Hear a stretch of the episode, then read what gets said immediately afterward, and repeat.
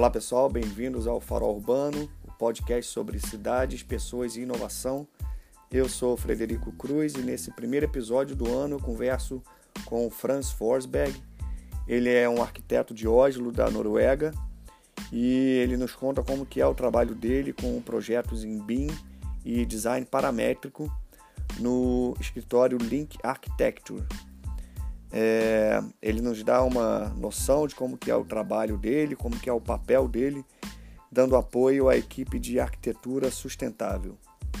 Essa conversa foi feita em inglês e se isso for um problema para você, fique tranquilo, fique tranquila porque em breve a gente vai retornar a esse assunto com outro convidado e aí em português, tá bom?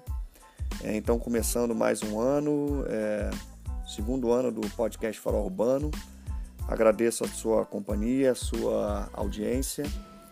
E lembrando que a gente está lá no Instagram como podcast Farol Urbano.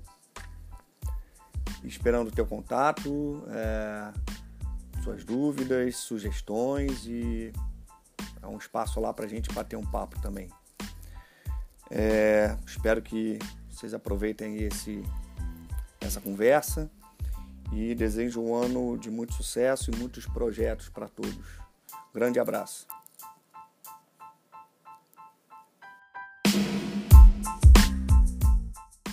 So, Franz, uh, welcome to the podcast. It's very nice to have you here. Uh, I'll start. I'll start asking about your professional history. How did you end up working in Link Architecture? And what are the types of works do you do there? Uh, thank you. Bom dia. uh, so my professional story, it's mm, mm, it's a it's a it's a long story, but um, I started. No problem. We like long stories here. it's I started here uh, in March to um, last year, so almost two years. Mm-hmm. Um, and it's my first um, first employment, but I've been working and studying with breaks for a long time. So I grew up in France and Norway.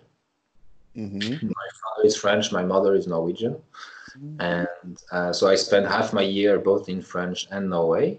And when I was starting to decide what to study and where I should live, I didn't feel like living in France because I felt not French enough. And mm-hmm. about Norway, I felt the same way. I didn't feel Norwegian enough. So I was interested in Asia. My father was working with China and Japan. So I started to learn the language and then I went there for vacation and I really enjoyed it. And instead I and I started moving there, applying for university, and I entered uh, university of uh, Hosei in Tokyo, where I studied architecture for four years in Japanese. Um, it was uh, interesting to be white and to study so long, so young in Japan, and to have also the Asian history and teaching about temples and old Japanese architecture. And then I wanted also some uh, Europe education. So I went back to Norway and then I tried to apply to some schools in Europe and I applied for, uh, I went in at the Architectural Association in London, mm-hmm. where I studied then. Uh, I was, I thought environment was a big issue and would always be a bigger um, issue. So I started sustainable environmental design, which is how to design buildings so they use the less energy as possible. Mm-hmm. Um, so it was a lot of physics, architecture, a lot of studies of old vernacular architecture of different countries. Uh, we had students from 30 countries, I think, so we could always really understand how is architecture in India, how is it in Africa, how is it in different Europe countries in different Asian countries and what all those countries have developed from all those cultures. How did they develop traditional architecture and how we can implement those traditions into new architecture because to solve the problem of comfort, ventilation, etc. So, but to be honest, London and Tokyo was uh, very exhausting. Uh, studying a lot, working a lot. So I decided to go back to Norway to have a bit more quiet quality of life. Yeah, and uh, that's why Norway. Uh, even though I like it here, but it's it's a bit small for me. Uh, and I applied at Link Architecture, which uh, it's a great opportunity because here I work in the small team. It's called the sustainability team. Mm-hmm. And uh, we have such a team because Link has office offices in um, Norway, Sweden, and Denmark, and in 16 cities in total. Mm-hmm. Uh, and we are in Oslo, but we work with all the offices of Norway. So mm-hmm. Different cities. So my sustainability team, we support all the projects, almost all of them, in building physics, in um, energy evaluation, in uh, daylight evaluation, uh, wind, outdoor comfort, indoor thermal comfort, uh, architecture detail drawings, and solar production, everything which is about sustainability in one way or the other. And uh, these subjects of sustainability, I think it's a path with mm-hmm. uh, with no turning back. Is it right? Definitely. Uh, every country since the Paris Agreement has mm-hmm. committed to stricter regulations, but they are not the same for every country. For example, mm-hmm. here it's cold right now. mm-hmm. Very cold, you imagine. almost Christmas and it's cold. So we have different regulations than even France or other European countries to to tame the cold. Mm-hmm. Uh, so we have a lot of focus on insulation and the envelope of the building. Mm-hmm. Uh, and also about light because it's also very dark in winter. Mm-hmm. But regulations, they also develop uh, innovation. So I think the uh, climate subject, as as lighting and other things, it's a subject that always been part of the architecture. And I think now the all the technology that uh, we are getting, uh, it's just improving these studies and stuffs. Mm. What do you think about that? Maybe because good good architecture is always being about constructing and getting the, the best uh, benefits from the, the location right? yes i guess early in the days where buildings were simpler maybe yeah. cities smaller mm-hmm. then we use more intuitive and traditions and skills to build relatively good buildings but mm-hmm.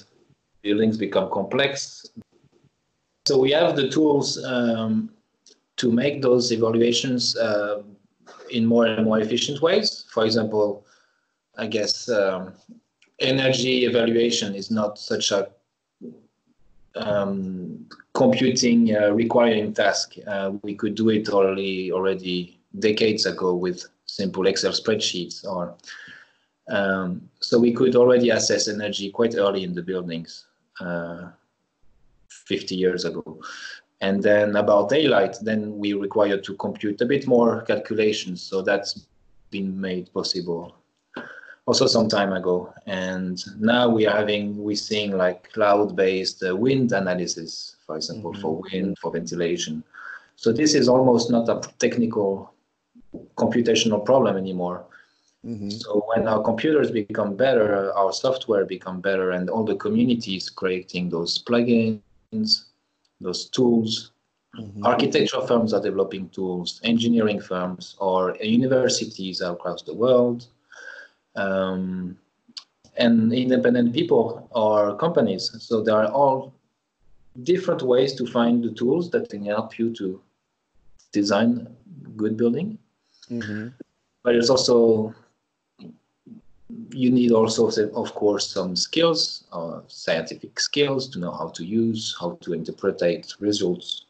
Mm-hmm. Um, but if a firm um, invest in the right people, the right skills, and try to develop right methodologies.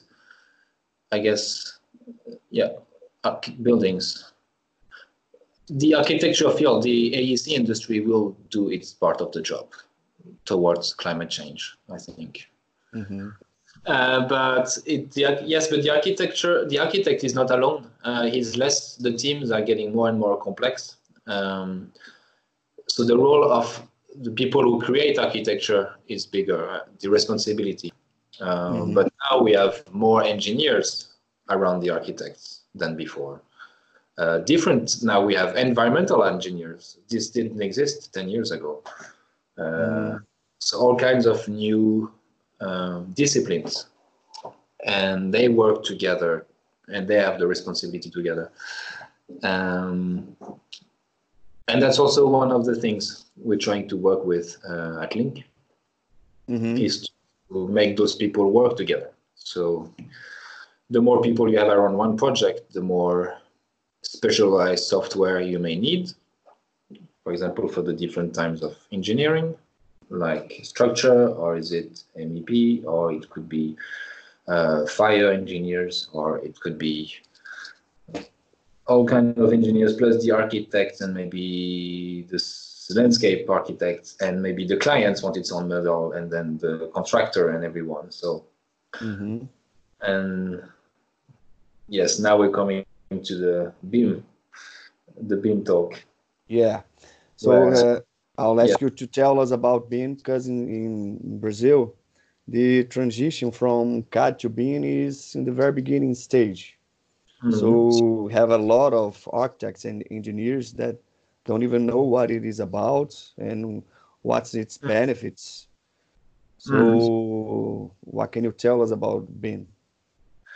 I can tell that uh, I think the more complex is a project, the more people you will have around one project, the more BIM will be uh, beneficial.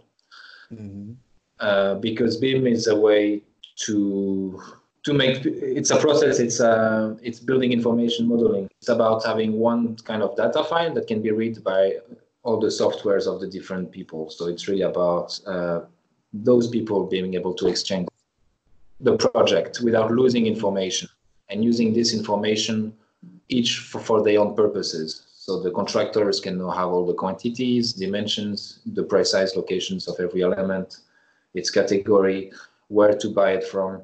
The fire engineer can just turn off the layers he doesn't need and open only what's relevant from him. But information, his information, the structural engineers will work only on the structure and hide the rest.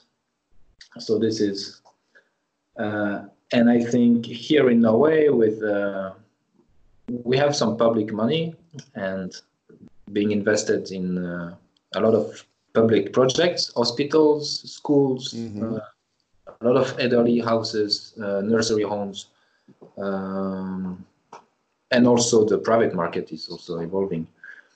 But and those regulations and the code that we have, so we have quite complex buildings and BIM is effective when everyone around you works with BIM. Yeah. That's mm. one thing.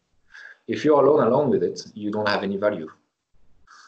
Uh, so you need everyone to make a step forward together, and also have you all of the people that work around a project have maybe this mindset of trying something new. Okay, on this project, could we use BIM? And then even around BIM, there are some um, misunderstandings, even in Norway, where clients ask us, we want a full BIM, but what is a full BIM? You know, um, each companies, each countries, they have to develop their own BIM standard, so we understand mm-hmm. of what are we expecting from a delivery, mm-hmm. what data do we use, uh, and which data do we need, and and now we have building, uh, we have a BIM standard in Norway in the company in Link. Every company has one, and when we negotiate contracts, we really put this in the middle of the table, and we agree that we want to deliver this and to receive the same, the same BIM. Um, but it was difficult because the standard and the regulations didn't speak how uh, didn't say how to to process how to do it. They said we need this. You need to deliver that. The BIM model has to be this much quality. You need to fit this information. But didn't really say yeah. So now we're working a second BIM uh, standard in norway which is a bit more explaining the processes. And and i think there I think Brazil could, uh, with the help of Norway, maybe jump many steps and learn, uh, develop the BIM. But I think it's about you, architects, and everyone trying to to make a move together. Because uh, BIM is about a process, right? It's not mm-hmm. only a, it's not a software. It's not a software. You, you, you change the, the whole process of the the, the project thinking, the thinking architecture and the whole process, isn't it? It's about um, it's about it's not only about the design process. When you deliver CAD drawings, CADs are only the design, but they're not being part of the before and after, right? They just mm-hmm. feel one function. BIM feels everything from the end to the beginning, to the beginning to the end yeah uh, because it's not about the software it's not about the drawing it's not about the 3d model it's about uh, agreeing what to deliver how to model it for who is going to read it so therefore we can still make 2d plans from a 3d BIM model mm-hmm. uh, and we can do sometimes if it's easier to read than a 3d model on an ipad for example or yeah, and you need, of course, a software to do BIM, and therefore mm-hmm. you use CAD or the Revit or for architecture. Um, but it doesn't end at the model being built. It ends with the data, and eventually the data that you have, hopefully you can use it in the future as well. Tell us about uh, a project that you work with in BIM in Link Architecture, just to illustrate the, the, the subject but all our projects are BIM, of course, because in Norway uh, the regulation says that you have to deliver BIM. Uh-huh. So everything is BIM around. Um, but I've been working on complex hospitals projects, for example, where I saw the the value of of BIM, where hospital projects are very complicated with a lot of public money invested. Mm-hmm. Uh, they are 24 7 they are working all the time. It's not like a office or a residential. Yeah. It's very strict. It's complex. There are so many different specialties and special uh, walls for X-rays and machines and doors and standards, and it's very complex. So being able to work with BIM and having those um, servers where all all the architects around two project offices plus all the consultants could use the cloud to open the file, which is synchronized every Friday evening. So every morning we start a week with all the teams they work with on Monday morning from the same file. Mm-hmm. Uh, and using uh, Solibri in and VR to during the meetings to really see the scale of the building and see the clash collisions between the structure, all the ventilation ducts, and and all the constructional elements. Uh, buildings like this cannot be built without this technology. Mm-hmm. Uh, yeah, definitely. So when society will require more and more complex buildings, the processes will have not to be more complex, but more integrated.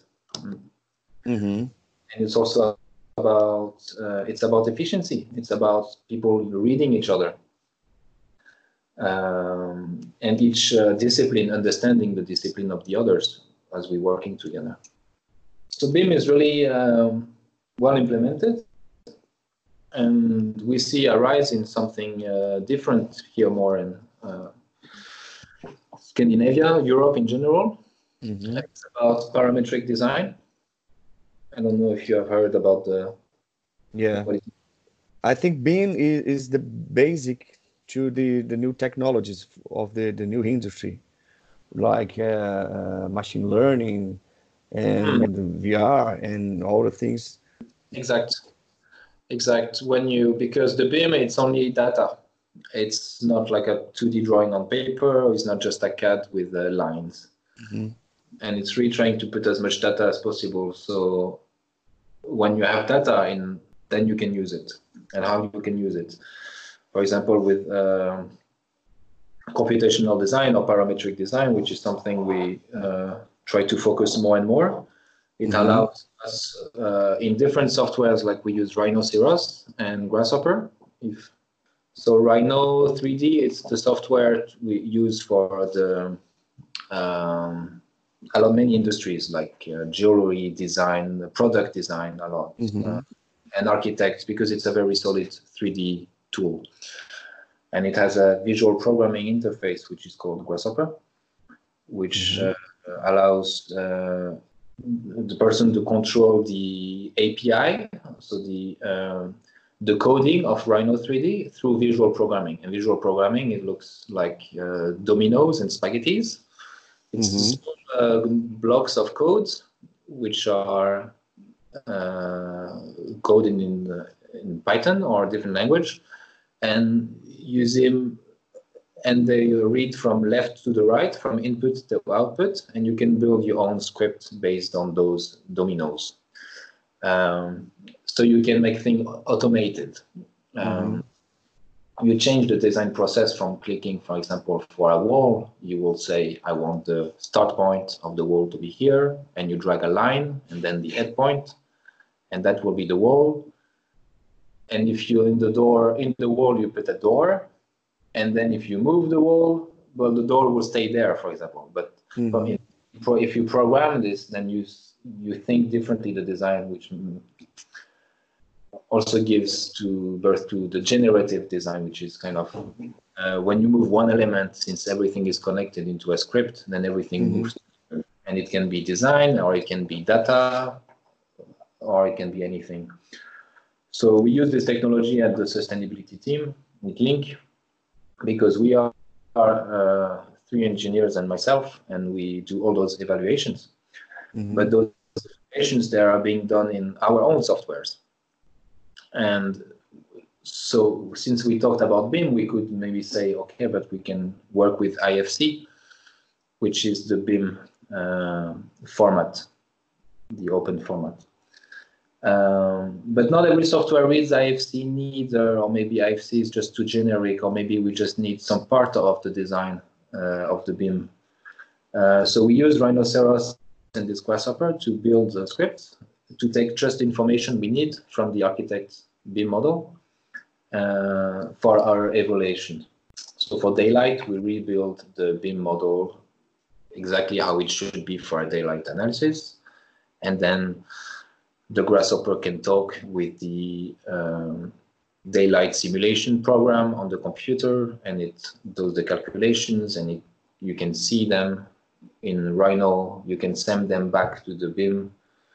Uh, for you can do this for energy, for wind, for all kind of simulations. And we use this also not only for sustainability but for um, design so when you want those, like Zaha did, for example, Zaha, Zaha Hadid is an architecture firm which focused 99% on parametric design. Mm-hmm. Yes, therefore, you see those shapes which are like sculpture.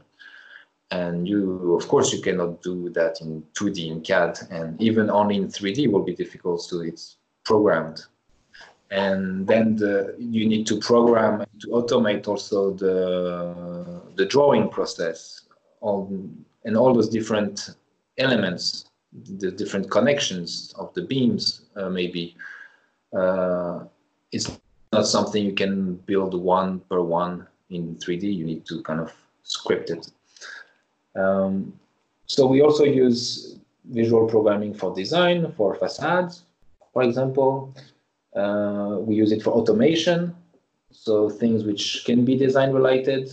For example, in the hospital I worked, we had more than 7,000 rooms, I guess. Uh, so when there was change to be made in those rooms, like change, moving a door a little bit to the right, you could do that 7,000 times and having a working a week, or you could script, for example, every wall which is from this data, you build your script and the logic, and then with a few clicks, everything exchange together. Yeah. So we use this for facades, for in many different ways. Mm. This is one of the, the benefits that we get. So all, not only to make these changes faster, but all the change of the process as you are you, you are talking. I don't know how was the, the transition in Norway. In, in, so for me, for example, when I started at Link, uh, in my job description or in the job announced, it was written uh, parametric design, so something, and they wanted someone who knows who knew what it was because the company didn't know. Uh, so when I went to the interview to talk about parametric design, I knew better. So I got the and I've been implementing it myself in my team, but first for myself, because I saw how my colleagues were working before me. Mm-hmm. And I thought, this is not how I want to work. There is too much manual work, reading PDFs files to enter like data in a new software and use Excel for this. And it was way too manual, and people did not focus enough on their on their real skills. You know, mm-hmm. If you're an engineer with a good lot of knowledge, you don't want to do manual job, something uh, like a student can do. Uh, so I started automating all this, and then I showed this to my boss that I can do things like four times faster, and he said, "Why? Great! Can you teach us?" Mm-hmm. And, uh, so we save a lot of time. So this time that we save, we can use in trying to implement and to research more about automation, about parametric design. Mm-hmm. And so we still cost the same money for our clients, uh, but we do things faster and we use the time for uh, innovation, for research. Yeah. And nice. I spent uh, one year to show outside of my team what we were doing and the benefits. Mm-hmm. Uh, and I've been showing around the offices in the different cities of Link. And I've been asking for uh, that this is the future. This is uh, one direction our competitors are going into, and this is where we also should go, like using a bit more computational design to evaluate the design, to automate the process, and to make to give us also better tools to design more beautiful buildings. Mm-hmm. And I've been fighting a lot and showing, working a lot to show my my work. And now I've been I became responsible for parametric design in Norway.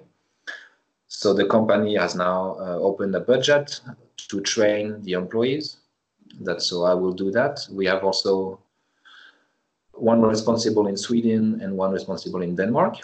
Mm-hmm. So we have one for each country, and uh, they started last uh, December, just now. Mm-hmm. Congratulations! Very nice. now I have my team with uh, our budget, so we can push and change the company. Uh, I think to follow and to be the best in Scandinavia and we have our first meeting about we will talk about strategy in january and we're look, very looking forward we have different backgrounds the, my swedish colleague is called andre agi and mm-hmm. he has an, he's an architect but he has a lot of experience in web design in programming in different language. He's working with machine learning. So he's working with with uh, residential architecture mostly and how to automate floor plans. So he has used machine learning and Grasshopper so you can change the shape of a real building in and you see all the beds and the furniture and the kitchen everything move as he moved the model mm-hmm. the thing is like smooth programmed. It's it's amazing. So i saw this can, video in the in internet. Yeah. Uh, so i'm very happy he joined the company. And our colleague in Denmark, he's uh, also teaching in the University in Denmark of architecture, and he's uh, he's the one who introduced the program of parametric design in the university. So he has a lot of research academic uh, background. so I think the three of us we will do a will do a good job. Very nice. How do you know the the uh, Brazilian architect? Do do get some, to have some contact? Any architect? So why history or? So I have contact of Brazil because uh, I have a wonderful girlfriend from Brazil, and I went twice uh, this year to Brazil, and um, I've been introduced by her father to architects in Joinville, where they're from, in Santa Catarina. Mm-hmm. Um, so I've met a few people. Um, I'm always looking to network, so you can find me on LinkedIn. And I would like to work with Brazil in the future for many reasons. And I would like to work maybe in different domains. Mm-hmm. Uh, because Norway, we have said, is developed into BIM, into sustainability. The government is always is very proactive in setting those boundaries. Um, but Norway is such a small country. Uh, our CO2 carbon emissions are very small part of the total of the world. Mm-hmm. And I think it's good that even a small country is making innovation, but it will be a good for the whole planet so that its innovation is used outside of the country as well. Mm-hmm. So if Brazil, India, China, Canada, or the the big countries uh, can learn from uh, what we have developed, then everyone will benefit. Mm-hmm. That's why I would like to um, work maybe less in Norway soon and maybe work a bit more in Brazil and help Brazil develop those workflows, those processes, so quickly we can make a change. So I don't know exactly when we will be my next time in Brazil. Maybe in February, maybe in spring, uh, maybe later. But next time I come, I will of course let um, Fred know, and uh, I will also be around. I'm. Uh, Do you know Florianopolis? No, not yet. Oh, no. so you, you're invited to be here. Definitely, that will be lovely. So let's talk about the um, sustainable environment design. Uh, how can BIM be useful to this? One project I can mention, uh, hospital project, which um, in the very north of Norway, one of the cities in the most north. Uh, we are having this competition with a hospital facing the sea. The, the architects, which are a mix of the uh, hospital team, we have an hospital team, they just make hospitals. they are based in Denmark, and but this hospital is in Norway. So some of them came to Norway to work for a few months, and some of our architects also came. Uh, to work with them. So it was a mix of the team. But uh, Denmark is using uh, Revit to to draw, and Link Norway and Sweden is using ArchiCAD. So there we had a problem because uh, in which software should we should we draw the model? Uh, we decided to do it in Revit because it was still the hospital team. But then the Norwegian architect they had to learn to use Revit. Mm-hmm they just Lolakica. Um, so that was uh, one challenge. And they came to me to do the daylight analysis in the building to see if uh, the windows they were had was correctly placed. Mm-hmm. And uh, from since I do this kind of analysis very often, every week, I knew from experience that I could assume, well, no, the, the daylight will be not will not be perfect in every room. It will be magic if it just happens from the beginning. Mm-hmm. Uh, and if it's not perfect in every room, um, I will need to change for each room the window size or test different designs. Even if my workflow is efficient with parametric design, it would take me some time. And it will, I just felt the process was wrong. I thought I wanted to try something. I had an idea about a script that will actually help the facade design process. Mm-hmm. And so I made a script which I then uh, showed at the Graphisoft Archicad event in Budapest, and I've been showing it uh, around. Uh, and I've been trying to implement it in other projects. It's a script that basically it reads the BIM file. So I've connected Revit. I open the models on the server that every architects are using. And I use Dynamo. Dynamo is the visual programming uh, of Revit. Mm -hmm. It's also about those uh, codes and those spaghetti, those wires. Mm -hmm. And in Dynamo, so you can put those codes and you make I made a script which took all the reference lines of the outer walls. It took all the lines of the inner walls. It took uh, all the information I needed to build that script.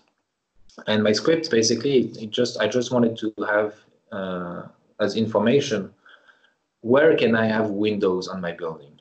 What is the maximal opening that I can have on my facade? And you cannot have openings when the inner walls, for example, meets the facade walls. You cannot have windows when there is a column, a structural element in the wall. You cannot have a window when XXX. So I defined those rules and I was picking this data from Dynamo to Revit and I had to send it to Grasshopper, which is the visual programming interface of Rhino, where I do my work. Mm-hmm. So this we used a new uh, component uh, plugin called Speckle, which allows you to send data and geometries on a server on internet, which means anyone in any office in any planet, any countries can be there. And and then I had basically reproduced my hospitals uh, from Revit through Dynamo through Grasshopper back to Rhino and I made those rules where I, with all the information, I basically got a facade showing me uh, opaque elements and transparent elements. Mm-hmm. The architects will move a room, for example, or add something in the design. All this process will be automatic. So when one change is made on one computer and the users use the synchronize button for the mm-hmm. main then even my uh, design on my computer will be updated. And uh, and then I run the daylight analysis on this design with the maximum uh, openings. And then I saw that many rooms had good daylight, of course, and some rooms were problematic. So then if it's problematic already with the maximum, then it would be problematic later. So then I could go back to the architect and say, this room will not work. We need to move it or to change something about it. So then they will do it. And then my model will update. And then my results will come out. So we could do this work and we could do the layout and the program of the building, having as a design uh, tool this feedback from the design itself. And this feedback was, for example, the, res the result of the daylight analysis, but also simple numbers, like, for example, the opening to floor ratio. We don't want too much opening for a certain room size because of the cooling, the heating energy. Mm -hmm. um, and and then uh, we could distribute the windows basically around the facade using the same script. And it made us possible to erase all the windows the architects had made two hours until the delivery. So we had in one click all the building without any windows, just plain walls. And then I clicked my few buttons of my script, resynchronizing all the data backwards back to Revit and having in like three clicks all the building with the perfect windows for the perfect daylight.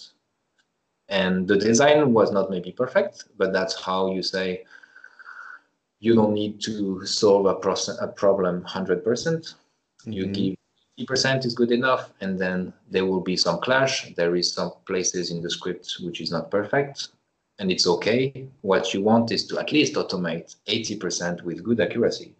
Mm-hmm. And architects can still at the end uh, have some control of the design. Maybe some places you want more than light than you need or less because of design, because of aesthetics, or another reason. So it's not about automating everything and making the architects uh, jobless. Mm-hmm. It's about helping him so he can focus on, on better aspects of the project. So, for example, inside the interior, more about the, the user.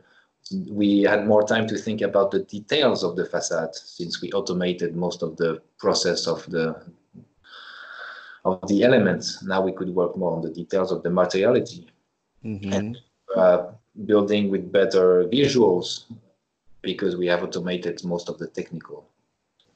This methodology needs to be thought through. So what I learned from this project is that this methodology is best when you talk about it and you mm-hmm. deploy and you you draft it very early with the architects before you start the projects. Mm-hmm. Uh, that was a disadvantage. I was asked in the middle of the project to do one task, and I decided to work 60, 70 hours for three weeks mm-hmm. because I said I will do everything, all this script. It takes me a lot of time in the beginning, but now I have it, I can use it for other projects. But it doesn't maybe work for every project. It worked well mm-hmm. with a hospital because a hospital is a very technical with a lot of constraints. Mm-hmm. Where design is not the most important thing. It's the function, mm-hmm. it's the cost, and it's the well-being of the people inside. If you want to do it for a office building competition, maybe it's not the right workflow. Maybe there you want another approach. So it's really about finding. It's really about helping and supporting the architects. Like we are a support team, so mm-hmm. I'm to help people, not to uh, do anything else. Mm. Very nice. Well, uh, we'll get it to the, the end of this. Very, mm. very nice to, to, to, talk with you. Thank you. Uh, congratulations to your your job, your work. Thank you very much. And I'll ask you if you can tell us about uh, somebody that you you like that you are get inspired or something? Uh, I have one person in mind. I just met him in the street uh, two hours ago by coincidence. He was he was? Christmas with his family. Who? He was Christmas shopping, and this person is a Norwegian. He's called uh, Håvard Vasshaug, if I pronounce correctly. and he's also an architect, and he was working in uh, Snøhetta, I don't Where? know if it's Snøhetta. It's a very famous architecture firm. Ah, we, yeah. yeah. Uh-huh. And uh, he was the one working on the building in Paris of Le Monde, the newspaper. It's a big uh, office building in Paris. It's very beautiful. It's almost finished, the construction process. And it's um, he's uh, someone I admire because he's one of the person who started this uh, revolution of thinking between BIM and parametric design. Mm-hmm. Working in Snøhetta, he was working as a data, a bit like me, the person who helps people around with anything mm-hmm. and using this visual programming to automate. And the facade of this building, uh, we will put a link, is made on, t- it's totally script and if you change one thing, everything will change to meet the to meet the parameters. And it was done a few years ago when all those tools were not so so well developed yet. Um, and he shared a lot of his experience with me, and he's sharing a lot around in Norway right now. He's making a lot of change in this field. Mm-hmm. And uh, I think we need people like that who create uh, possibilities for other people to to help the industry.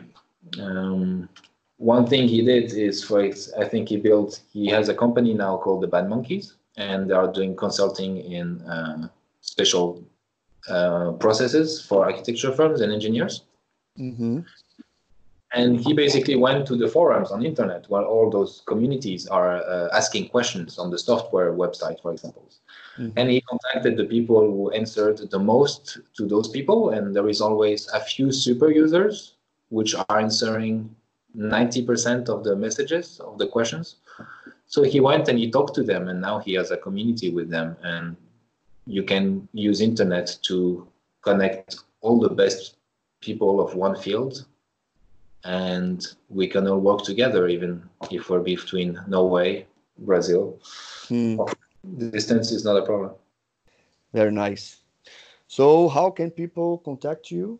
you can contact me through my linkedin profile um, through my email address that i will give Mhm. And and that's it i don't have any twitter but linkedin and then see you in Okay. brazil Okay. So, I'll put in the, the notes of the podcast your email and your Uh-huh. LinkedIn. And that's it. Very nice to talk to you. thank you And we we see you around. thank you so much Então é isso. Lembrando que o nosso e-mail para contato é o podcastfarolurbano.gmail.com. Obrigado pela sua audiência e até o próximo episódio.